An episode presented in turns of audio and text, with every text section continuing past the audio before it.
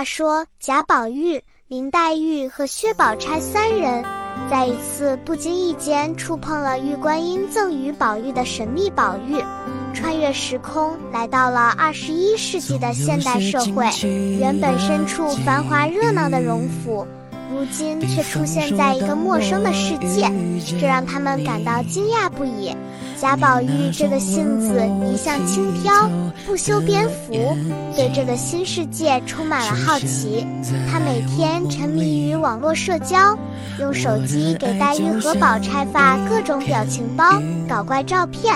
不久，他还学会了玩热门的网络游戏，从此对书本、诗词兴趣全无，甚至忘记了要去上课，弄得贾母急得团团转。林黛玉一向聪明过人。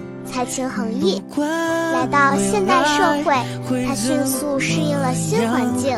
他在网上发布了许多富有才子佳人风范的现代诗词，获得了大量粉丝。可是他却因为现代社会口水战，一时难以适应。每当看到网络上对自己的恶毒评论，黛玉总是忍不住哭泣。他想念过去那个欢乐温馨的荣府。薛宝钗这个性格稳重、通情达理的好姑娘，看着宝玉和黛玉在这个新世界里的种种遭遇，深感忧虑。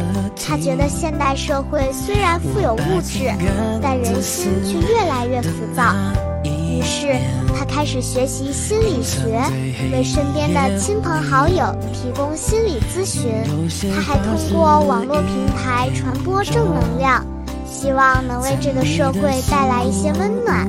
有一天，宝玉、黛玉和宝钗在一次聚会上看到了一个模拟《红楼梦》场景的沙盘，他们不禁怀念起过去的日子，心生想回家的念头。就在这时，宝玉突然想起，原来他一直带着那颗神秘的宝玉。三人决定共同触碰宝玉，祈求能回到自己。熟悉的红楼世界，就在这神秘的氛围中，宝玉、黛玉和宝钗被宝玉的神秘宝玉带回了荣府，回到了熟悉的地方，三人都感到一阵莫名的安慰。然而，他们在现代社会所学的种种知识，却在红楼世界中引发了一连串啼笑皆非的故事。贾宝玉对现代游戏依然念念不忘。将红楼的宴会搞成了角色扮演现场，弄得众人哑口无言。林黛玉则忍不住在荣府的诗词雅集上，向大家展示了她在现代社会学到的各种网络用语，运作上贵宾们大跌眼镜。薛宝钗更是忙得不可开交，为红楼世界的众人提供心理咨询，让荣府里的人们对她又爱又恨。贾母见状，心生疑惑，便召集了三人，询问他们究竟发生了什么。宝玉、黛玉和宝钗如实相告，将他们在现代社会的经历娓娓道来。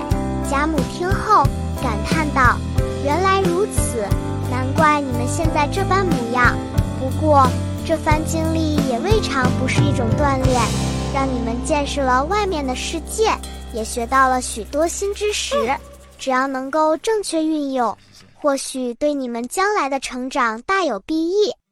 听了贾母的话，宝玉、黛玉和宝钗都感到豁然开朗。